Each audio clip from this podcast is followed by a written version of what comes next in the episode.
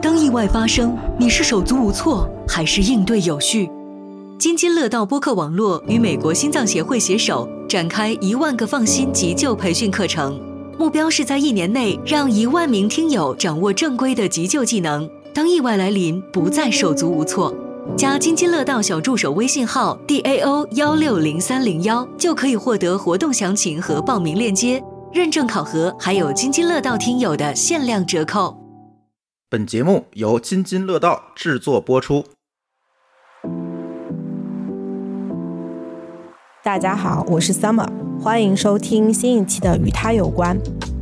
与他有关是一档聚焦女性职场、创业、生活方式、自我成长与探索等话题的播客节目，可能是国内首例试图打通线上与线下互动场景的女性播客节目。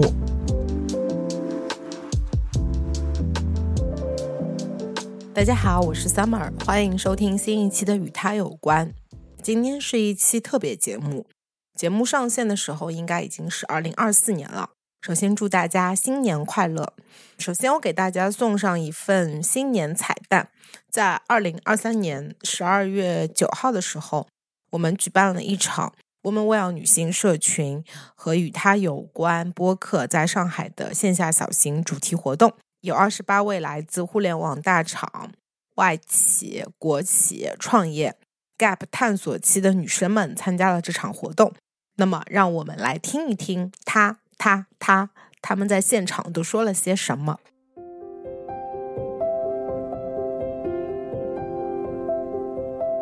我是来自于曾经的大厂，然后在腾讯做过产品，在阿里做过运营，然后呢，现在跳出来了。我有好几项事情，怎么大家讲的这些东西这么生活化？但是我。一句都讲不出来，我的语言体系陷入在大厂那套东西里，我我完全不知道大家讲的这些生活化的东西。我如果上台就全是讲阿里运营的那那那趴东西，我可以讲讲一个小时两个小时不停。但是你你如果说我要分享我的经验呀，分享我的生活，我是讲不出来的，我脑袋是一片空白。现在就是跟刚才这位嗯朋友讲的就非常感同身受吧。然后现在我是一个。逐步尝试精神离职的状态，就是自结一年，人间三年。我第一次知道 Summer 是我在就是听播客与他有关，那一个播客给了我很多的力量，然后我就开始就关注了这个播客。我从来没有去过大厂工作，因为我知道我不喜欢规矩，我不喜欢等级。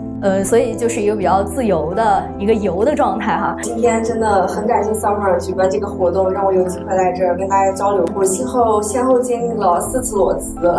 然后也是因为就是职场意义感的缺失。近期看了一个文章吧，然后说四十加的女性都去哪儿了？为什么她们从职场消失了？已婚未育的这个阶段哈，可能我目前就是基本上一个是职场，然后一个是呃是否生小孩，什么时候生，生了之后会对我自己造成怎样的影响啊？就是。呃，跟刚刚一个同学分享的一样，我是想做数字游民，所以跟朋友出去创业。当时做什么？我们开家咖啡厅，最后结果大家肯定都是能够猜到的，就巨亏啊，血亏啊。对，这种后面也是决定了，就但我觉得对我个人而言是个蛮好的一个经历，就是在年纪还比较轻的时候，呃，在可以有承受范围、承受损失的一个情况下去做了一笔爱试错。在国企里面，其实特别是大家说互联网公司三十五加这个年龄卡在这里，虽然还没到这个年龄，但是。其实也在思考这个问题，所以处在一个就是躺嘛躺不平，卷嘛也卷不赢这么一个很尴尬的一个时间点。有很多时候，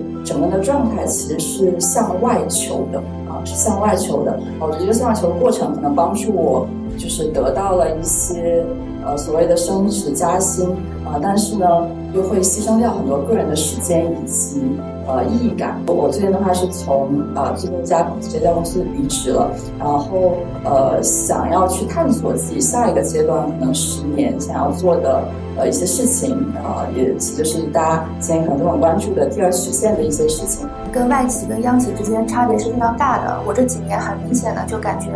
已经就不太敢说话了，就也不会去发朋友圈了，也不会把很多东西给大家来分享了。能感受到自己对这个世界的好奇心啊在关闭，然后自己的能量场在减弱。我现在也到三十岁左右的年纪，其实我个人也是在寻求一些转型。呃，前期还不错啦，但是因为整个疫情的时候，其实我们是搭建了一套房子。工资也高，不是我做的好，就是整个行业好。当它销量不好的时候，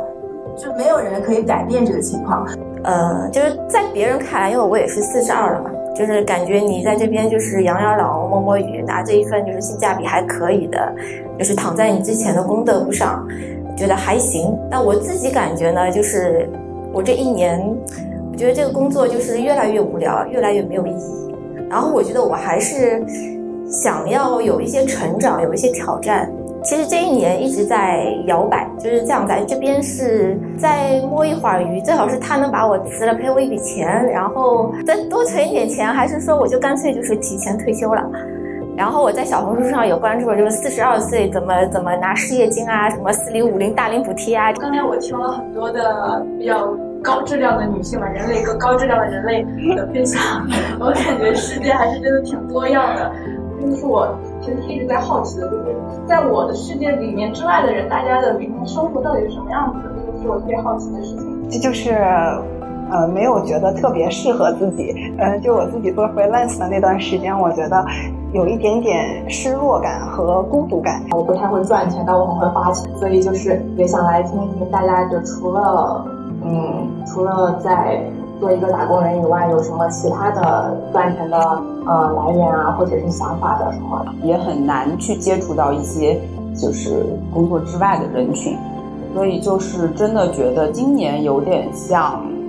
新生了一样的。我自己就是其实那个时候辞职的时候算了个命，对，也是一个结婚很久但没有生小孩啊，一直也在犹豫要不要生，家里面也催生，对，但暂时还没有。特别想就是考虑生育这个呃人生阶段，对，然后也在持续的探索说这个，无论是结婚了还是未婚还是生了小孩的女性，她们到底都有哪些不一样的可能性？就是有的时候觉得确实你要从一个上班族的状态跳脱到自由职业者，它需要一个过程，它需要你自己跟自己身上的一些惰性做抗争的过程。我觉得这都是我接下来要去好好学习跟练习的这么一个阶段吧。能量有一个互补吧，就是有一个反正就像自己跟自己交流一样。但是虽然瑟乐不知道这件事，但是我觉得我跟他是有个心灵的交流。然后你会发现，你对未来预期是哇，我一定会永远往上涨，往永远往上涨。大家都在这种环境中的时候，大家其实是没有想过说我我将来要怎么样。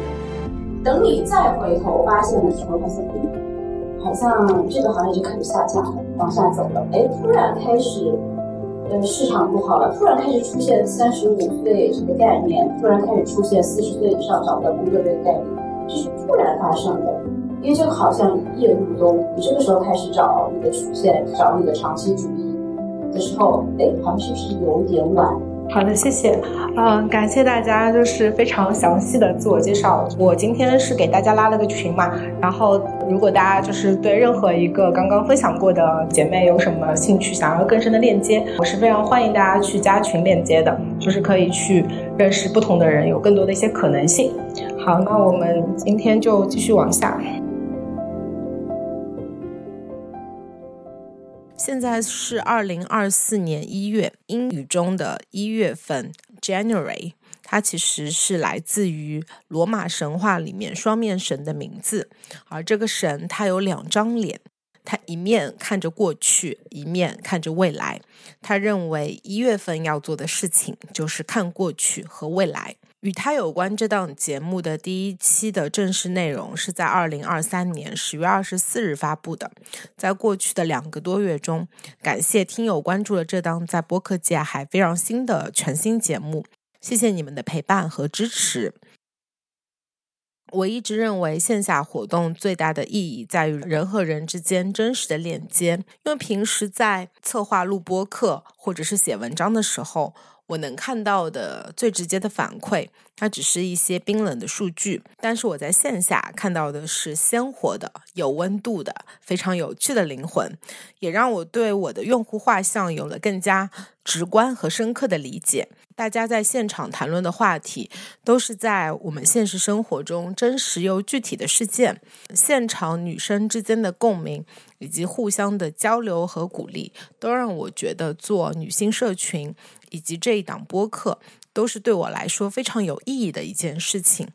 那么，在二零二四年，我会继续更新与它有关这档播客，也会继续办 Women Well 女性社群活动，会持续去做一些线下的主题活动。那同时，可能也会去拓展一些视频的内容，也希望大家可以继续的关注与参与。第一次线下活动，大家讨论的差不多快四个小时。在经济下行时期，职业发展如何破局？如何找到自己的第二增长曲线？在活动结束之后，依然有很多小伙伴意犹未尽。之后呢，也有好几个女生有。跟我来单独约 coffee chat，然后又引发了非常多新的话题的思考与交流。那么在二零二四新的一年，我也在想，大家其实也可以通过写信、发 email。我觉得 maybe 在二零二四年，可能可以有一个不定期的 summer 回信的子栏目，来回复一下大家关心的话题与内容，去做进一步的讨论与交流。欢迎大家在 Show Notes 里面加入我们的听友群，在新的一年也可以给我写信来探讨交流一些与这个播客相关的话题。那就上一次那场线下活动讨论的经济下行时期。职业发展如何破局？如何找到自己的第二增长曲线的话题，在这个我们赋予它辞旧迎新的意义的日子里，基于我们上一次线下活动大家分享的一些内容和反馈，在这一期的播客里，再做一些相对理性的思考和方法论的一些分享。第一块就是。理性思考，二零二三年是一个震荡巨变的年份，变化、突破、探索都是在二零二三年经常被提起的词。现场有很多听友其实都提到了，我们中的大部分的人都会认为，我们的人生是一条线性增长的曲线。大家都认为增长是必然的，工资和职位也是一定会随着年份一直去递增的。包括加杠杆买房，买房就一定能翻番或者大涨；大厂压力大，一定会要通过报复性消费买包、买奢侈品来对自己好一点等等。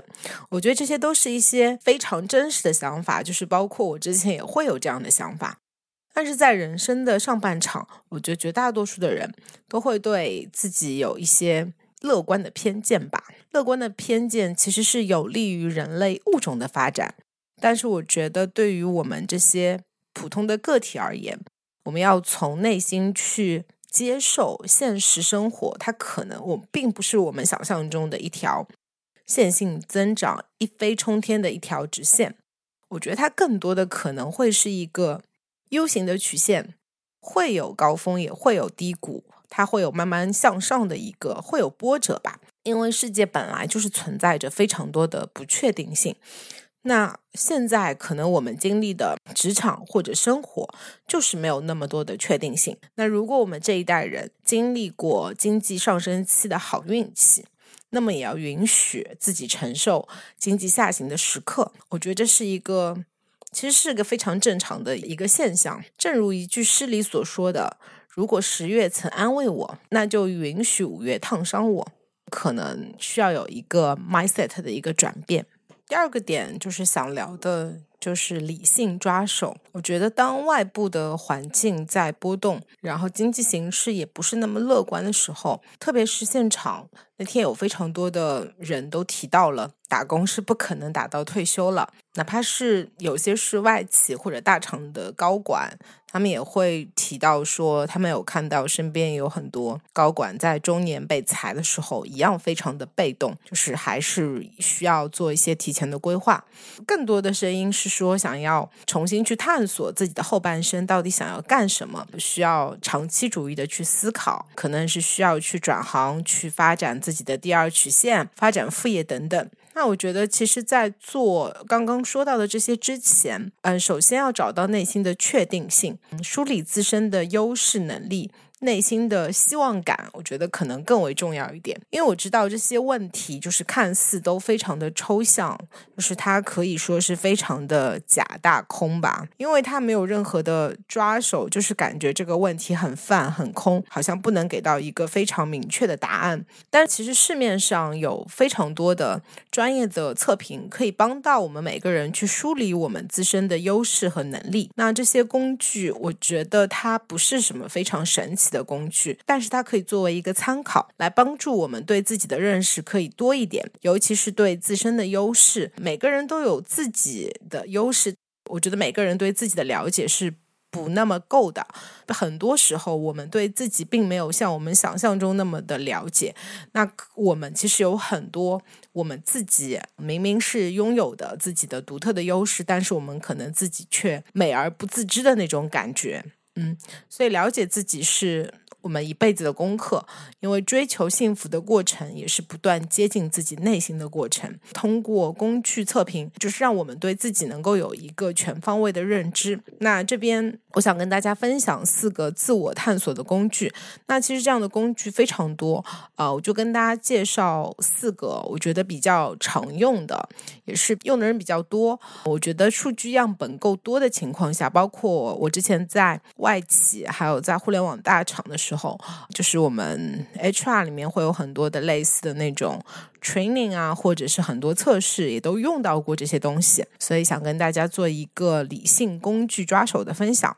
嗯，第一个自我探索的工具叫做十六型人格测试。那可能说这个中文名字大家不知道是什么东西，但如果我说它的英文名字 MBTI，我相信就是有很多人是非常知道的，因为就是最近 MBTI 其实它非常的流行，也非常的火啊，经常有人会说我是 I 人，我是 E 人。啊，我是 P 人这样子，MBTI 它是最为大家熟知的人格的一个测评工具，它是通过四组性格特质维度，将人的性格分成了十六种，那适用于大家了解自我的人格特质和倾向。那其实我们可以看一下啊，就是说所谓的 MBTI，就是说了很多很多字，就是有人会说，比如说我是 ESTJ，呃，我是什么？INTP 啊，什么就各种嘛，它都是有四个字母来实现的。那简单跟大家说一下吧，就是如果从能量获取的途径分成了 E 跟 I，E 就是更外向，I 就是更内向，就是非常简单的一个逻辑，就是说可能它。就是我们非常简单说，I 人跟 E 人，E 人就是说，如果你在非常累或者非常迷茫的时候，那你比如说你加了好几天的班，你可能就是说会选择去把朋友约出来去酒吧放松一下，就是更活泼、更开朗的人，这些人可能就是叫做 E 人。然后 I 人就是他的更多的获取能量的方式是从自己来，那就是可能说，如果是一样的场景，他可能就是说啊，我要回家去休息，我要在房间里面冥想，我要去。去看书，我要自己跟自己独处一会儿。那这样的人就是 I 人。那同样的，他就是注意力的指向，如果是感觉型的，就是 S 型；如果是直觉型的，就是 N。从决策判断的方式，如果是偏思考的，就是 T；如果是情感的，就是 F。然后，比如从采取行动的方式，那如果是偏判断型的，就是 J 人；如果是偏直觉型的，就是 P 人。它其实就是每一个英文字母的缩写，然后。后组成了这样的一个情况，那么他会把人分成，比如说什么分析家、守护家，这十六个人格好像都会有一个什么类似指挥家呀什么这种东西，我觉得可能比较难记吧。最近他可能有点被玩坏了，因为我看到就是网上有给《甄嬛传》的每个人 都标注了一个，就是他是 MBTI 什么人格的，我觉得这个可能更好记一点吧。我觉得大家如果感兴趣的话，去可以看一下。那 MBTI 测试呢？它是目前就是使用人数比较多的一个测试吧。它有一个标准版是九十三道题目，有一个专业版是一百四十五道题目，有一个完整版是两百道题目。那我觉得大家感兴趣的话是可以去做一下，看看到底自己是什么人。嗯，我觉得可以做一个参考吧。这也是我觉得可能对目前来讲，它是一个社交货币。嗯，然后第二个自我探索工具呢，也是用的比较多的，叫做盖勒普优势测试。那这个测试呢，它是常常是在职场中的优势测评。之前我在外企还有在互联网大厂的时候，比如说是 HR 这边的培训啊，或者是说团建啊，我们都是做过这套题目的一个测试评估，就是三十四个特质，将优势分成了战略啊、影响力啊、关系、执行四个维度，适用于了解我们自己在职场中的天赋跟优势。因为盖洛普大家都知道是一家全球顶级的咨询公司和调研机构，那拥有了诺贝尔级的社会学家、心理学家、经济学家研究人员。那么，在这个盖洛普公司，它经历了五十年，浓缩了近六十年的积极心理学的研究成果和精华，从全球两百万各行各业人士的职业访谈数据做样本中，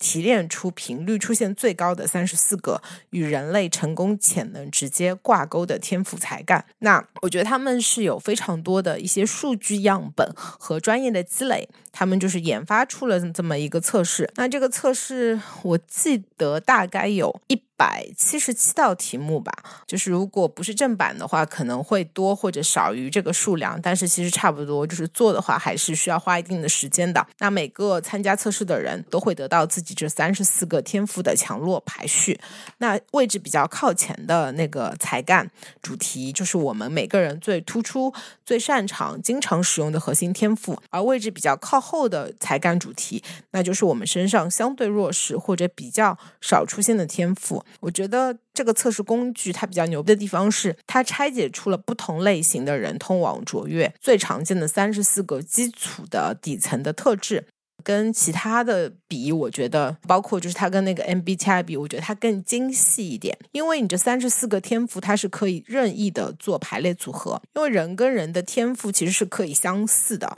但是是不可能就是是完全重复的。那我觉得，就是做这个东西的意义，就是包括就是在团队里面，你也可以看到每个人不同的特质。如果从团队管理的角度，那就是说怎么去用好每一个人，发挥出每个人的优势，也能够帮助不同的人去意识到自己的一些优势，把它突出来就好了。因为我觉得它会让你感觉，就是说其实没有完美的人，也没有完美的团队，但是你可以发挥出每个人的特质，放大他的优势，变成一个很强的团队。我觉得这个也是非常推荐的盖勒普优势测试。那第三个我推荐的一个自我探索的工具叫做 DICS 沟通风格，就是 DICS。这个呢也是常用于职场沟通风格评估，就是通过了解自己与他人的沟通模式，你就可以更加高效的协同沟通，适用于了解自己在职场中沟通和做事的一个模式。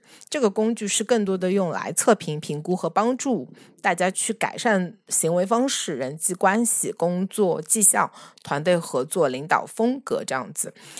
它主要是有二十四组描述个性特质的形容词构成，每组都包含四个形容词。这些形容词可以根据支配性、影响性、服从性、稳定性这四个维度去和一些干扰的维度来选择。那么可以选择出就是最适合自己跟最不适合自己的词啊。这个测试呢，我觉得它比较简单，它大概做完它就需要十分钟。嗯，我觉得是一个比较快速的可以了解到自己的一个自我探索的一个工具。那最后一个呢，我想跟大家推荐的一个自我探索工具是叫做。生命平衡轮，嗯，或者叫做生命之花，whatever，啊，这个是我之前有一次去有一个老师给我们做 life coach 的时候的时候有提到过这个东西。它其实就是一个圆圈圈分成了八个格子，然后通过对生命中八个重要因素的现状和理想状态的评估，就是找出短板并进行改善，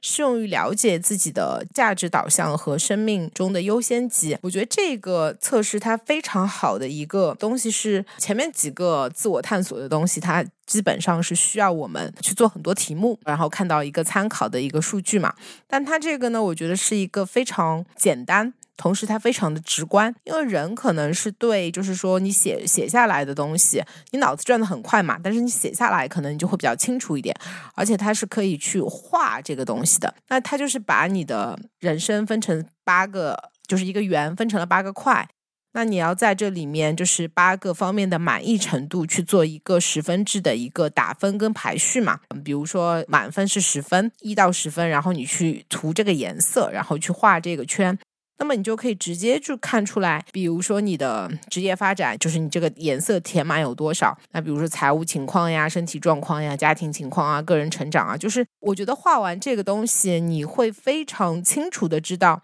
你自己的 gap 在哪里。就是它叫生命平衡轮嘛，就是你能马上的直观的看出哪些你觉得它是做的好的，哪些它可能就是说跟你想象中是不一样的，你要怎么样去把它去做好一个平衡？我觉得这个就是非常的简单，只需要拿支笔出来。有手就能画，觉得这个是一个非常好的一个能够帮助我们马上来看出自己目前的重要的因素的理想跟现状之间的 gap，然后通过这个可视化的这个图，然后想着，哎，我怎么去更好的去平衡这件事情。那这四个自我探索的工具，我觉得都很好用。我会在 show notes 里面把这些我能找到的一些测试的链接放在 show notes 里面。我觉得大家可以抽出时间去测试一下。就是看一看自己的一些优势，或者说通过这个工具来更好的帮助我们了解自己吧，做一个参考的 reference。那最后呢，其实我想聊一下的是理性行为。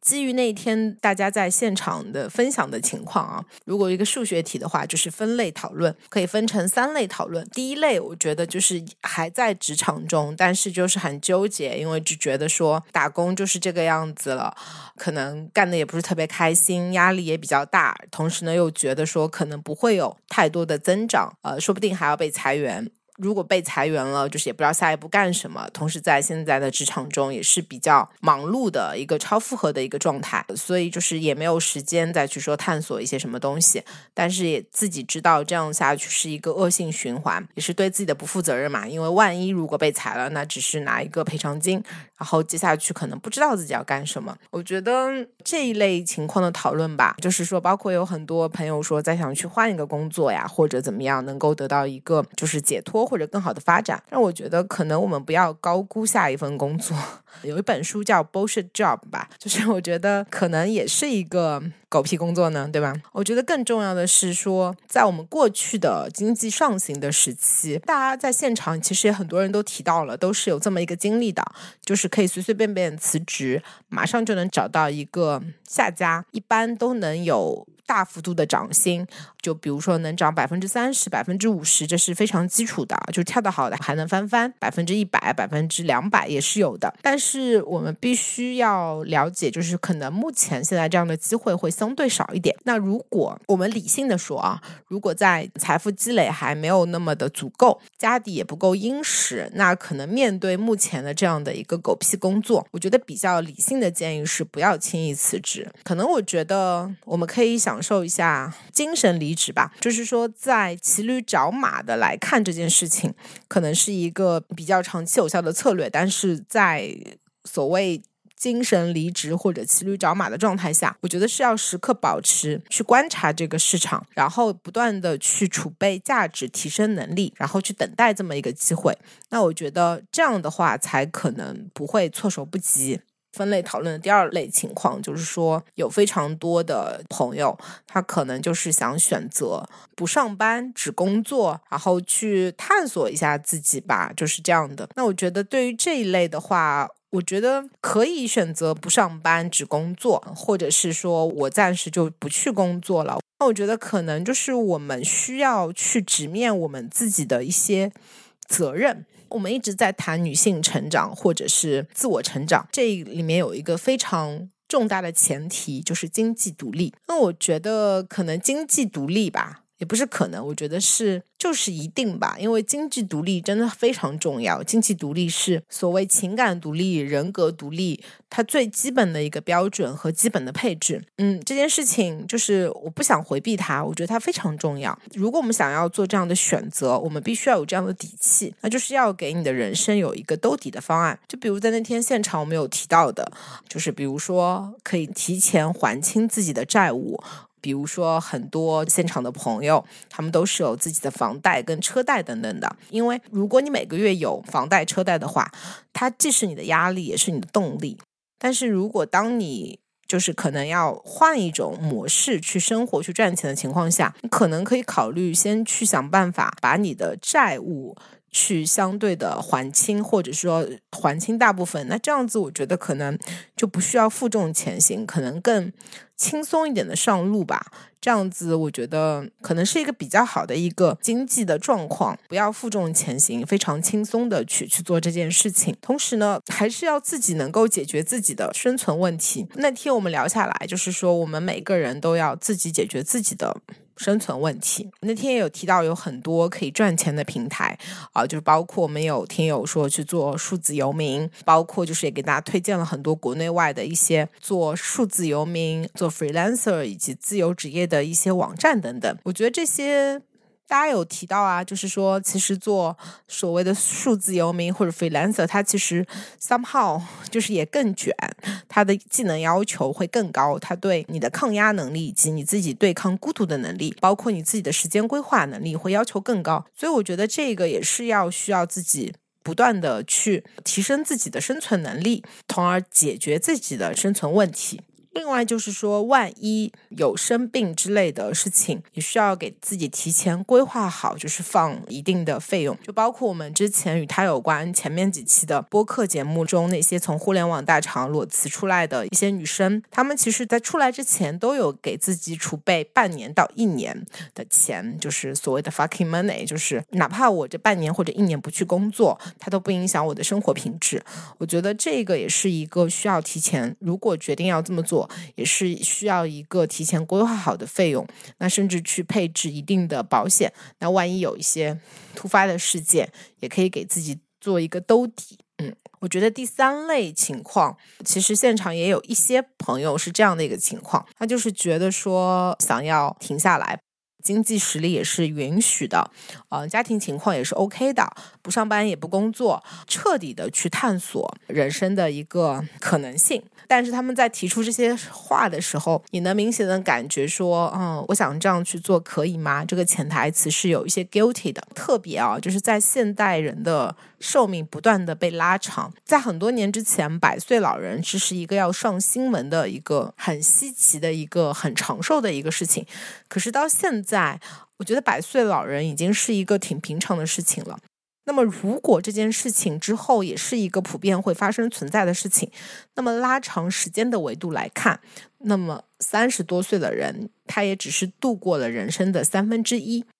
如果你把时间拉长，那现在这段所谓的去探索。你只是暂时停下来的一个调整，然后接下去要全力以赴，尽情享受这个探索的过程。所以我们要允许自己可以暂时停下来休息一下，允许自己可以先休整一下，为了更好的出发。但这里面呢，就是有一个是想要提醒的事情，嗯，包括我觉得自媒体上有很多对这件事情比较偏颇的认识吧。因为我觉得探索人生的可能性，它不是说。我享受人生的可能性，探索是需要我们不断的去 do something，不再有什么大厂的光环，也不再有什么你要自己跟真实的外界去做不断的碰撞，去直面自己，去接受那些正反馈以及负反馈。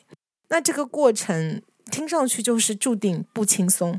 是个非常辛苦耕耘、受累的一个过程，是需要我们能够静下心来、愿意延迟满足的一个过程。如果真的决定要去探索这样的人生，需要一些兜底的保障，需要一些勇气，但绝对不要躺平跟摆烂。嗯，